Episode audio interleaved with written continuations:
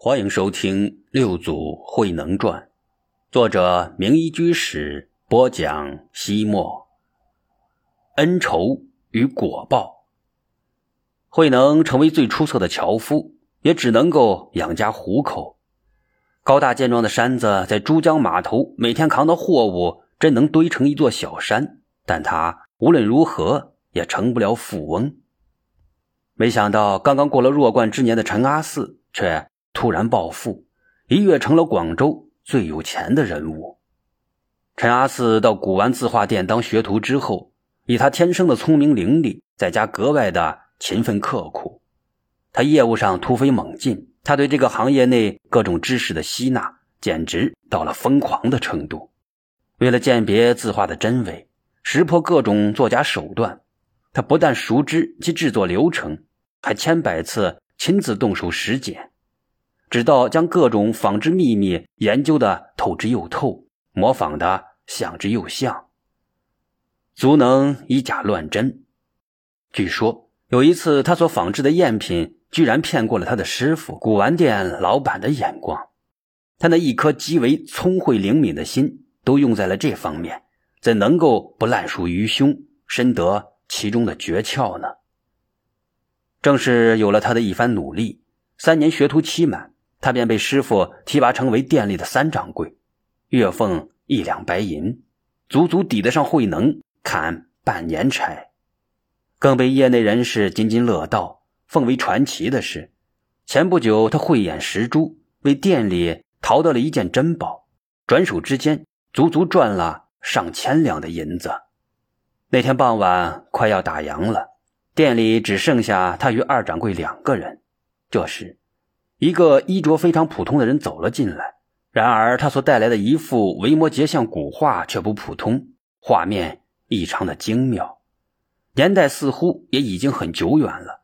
更意想不到的是，来人据说这是顾恺之的作品。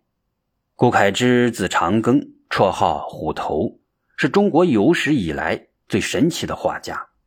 他生于三百年前的东晋时期，无锡人。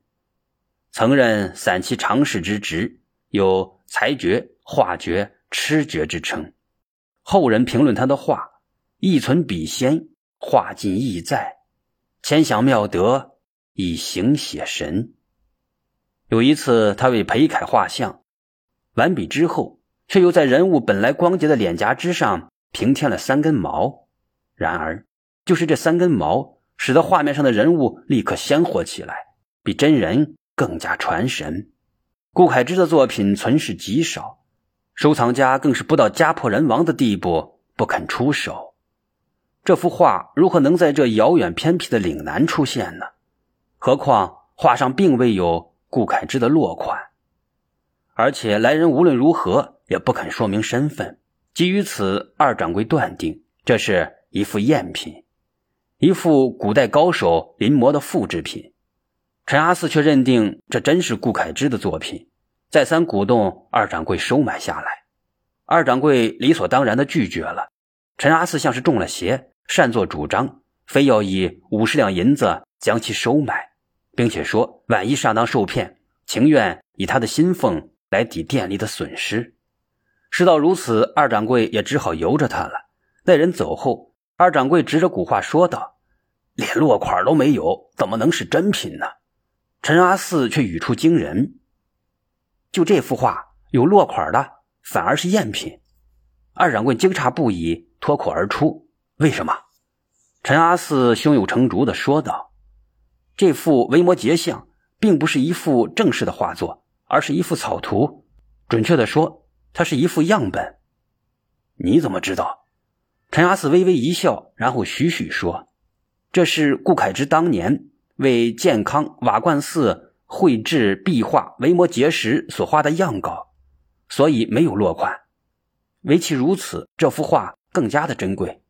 同样，因为没有落款，它的主人也不大明白它的真正价值，所以千金之物，我仅仅用区区五十两银子便买到了手。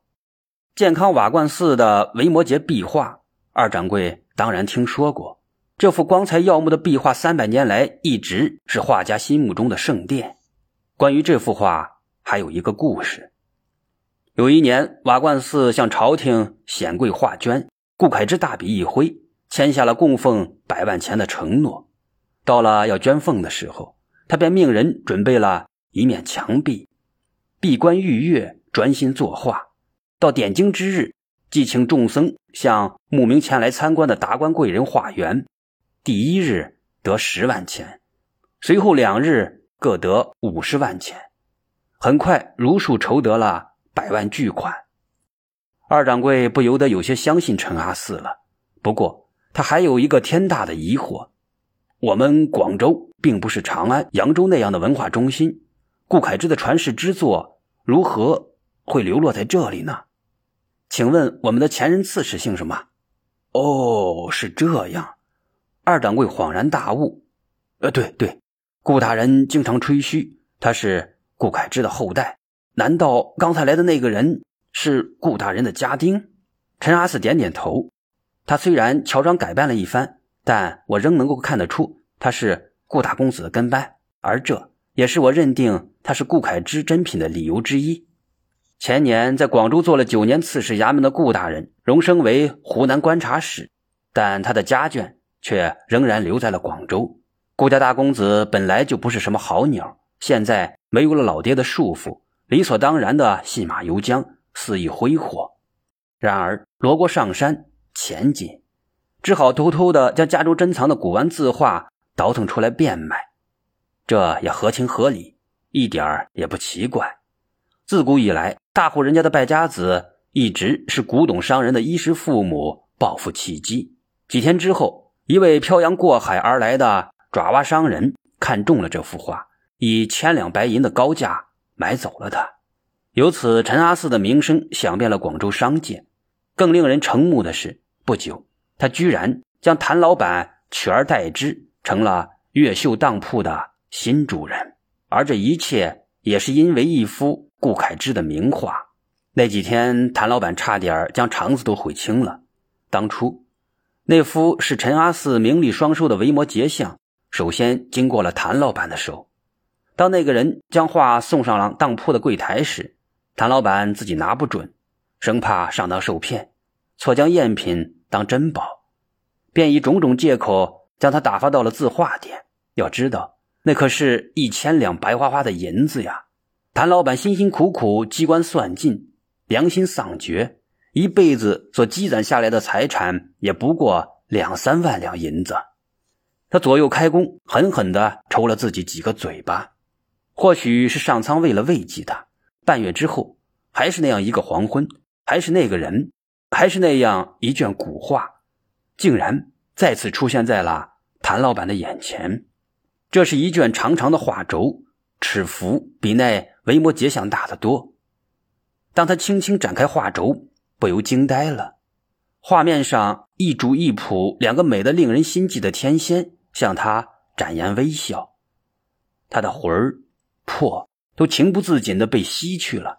天哪，这这幅画竟然是顾恺之的《洛神赋》。据说顾恺之去世多年之后，到南朝刘宋时期，本来已经天下知名的大画家陆探微，自从看到这幅《洛神赋》之后，决定施法顾恺之，一切从头开始。据说十分喜爱字画的唐太宗李世民有两大梦想。便是拥有顾恺之的《洛神赋》与王羲之的《兰亭集序》。后来他听说《兰亭》真本藏在了越州永清寺禅僧辩才的手里，便派遣大臣素义用欺骗的手段赚而得之。然而他倾天子之力，却搜寻不到《洛神赋》，仅仅找到了陆探微的一幅临摹图，便如获至宝。赏赐给了献画人黄金千两，珍宝无数，外加一顶光宗耀祖的官帽子。没想到无价之宝《洛神赋》居然到了自己的手里，若不是有舌头挡着，谭老板的心准会从嘴里跳出来，跳到这幅传世绝品上。然而来人却说，这幅代代相传三百年的宝画，只当不卖。来人还说，真卖。整个广州也没人买得起，不是吗？连一幅后人临摹的仿制品都价值千两黄金呢。当就当吧，到时候你无钱赎买，它照样是我的。而且这样还没有风险。谭老板心里的小九九比任何人都精，他用五百两银子和一张当票将画换到了自己的手里，起码他可以在两个月的档期之内留存在自己手里。况且那个花花公子花钱似流水，档期一过，这件无价之宝便真正归了自己。来人看了看当票，说道：“这幅画价值连城，可以说是无价之宝。你万一丢失……”或者损毁了怎么办？谭老板灵机一动，说道：“既然是无价之宝，如何照价赔偿？所以我就没有标明它的估价。”那人无可奈何，说道：“你就象征性的写上以当铺相抵吧，反正你心里也清楚它的来历，谅你也不敢捣鬼，除非你不想活命了。家有重宝，若无人知晓，不至于锦衣夜行。”所以第二天，谭老板悄悄地将字画店的二掌柜叫到自己的当铺里，请他欣赏这幅传世名画。果然，当那摄人魂魄的画面在二掌柜面前徐徐展开的时候，他不由自主地惊呼一声，随即他的目光变得极度的羡慕，极度的贪婪，恨不得将整幅画都保存进自己的眼睛里。然而，当他的手指无意中触摸到装裱材料时，嘴角下意识的抽搐了几下，眼睛不再紧紧盯着画面，而是反复观察着装裱的铃子。最后，他的脸上掠过了一缕不易觉察的微妙神色。谭老板心中咯噔一声：难道这幅名画有什么问题？他再三的追问，二掌柜才指出了一个小小的破绽：装裱材料虽然像是旧铃子，但这种铃子。是十多年前出产的。十年前，他装裱字画时都是用这种铃子，对他十分的熟悉。尽管作为者将它进行了古画处理，从色彩上难以辨别，但它质地依旧。所以，当二掌柜用手触摸之时，察觉出了破绽。试想，三百年前的字画如何会用十年前的铃子装裱？一桶血水从谭老板的头顶浇到了脚底。不知过了多久，他的思维才像冻僵的蛇，缓缓的苏醒过来。二掌柜呢，早已不见了踪影。五百两雪花银就这样打了水漂，而且连个响声都没听到。谭老板不甘心，径直找到了顾大人的府上。什么？我们顾府会借当？你受了什么人的挑唆？是故意来败坏顾家的名声吧？滚！若是我们家少爷知道了。看不打断你的狗腿！大管家一顿臭骂，顾公子的那个跟班更不承认曾经到过他的当铺。是啊，有哪个小偷会坦白自己光顾过的地方呢？谭老板不但没有讨回银子，反而受了一肚子的窝囊气，而且连那副赝品上的美女似乎也在对他发出了嘲弄的微笑。笑笑，让你笑！谭老板发疯似的扑了过去，用剪刀。将那美女的脸庞剪得稀巴烂，又将她付之一炬，才算出了一口恶气。本来他不过损失了几百两银子，而他的一时冲动虽然痛快，却招来了家破人亡的灾祸。当陈阿四带着那原封未动的五百两银子出现在他的当铺的时候，他才突然明白了，自己落入了一个蓄谋已久、精心设计的连环套里，所有的一切。包括那副维摩诘像，都是整个骗局的一部分，目的就是为了勾起他的贪欲，进而利用他的贪婪图谋他的整个家业。他心如刀绞，他失魂落魄，他痛不欲生。然而，陈阿四却又在他的流血的心上撒了一把盐。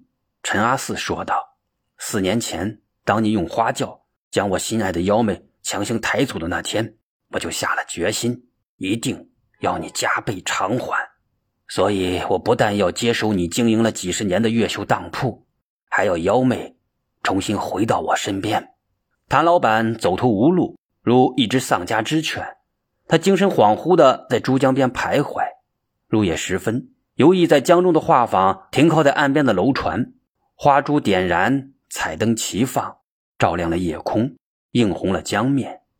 谭老板在水中看到了一个五彩缤纷的奇幻世界，他伸出手，慢慢的走入其中。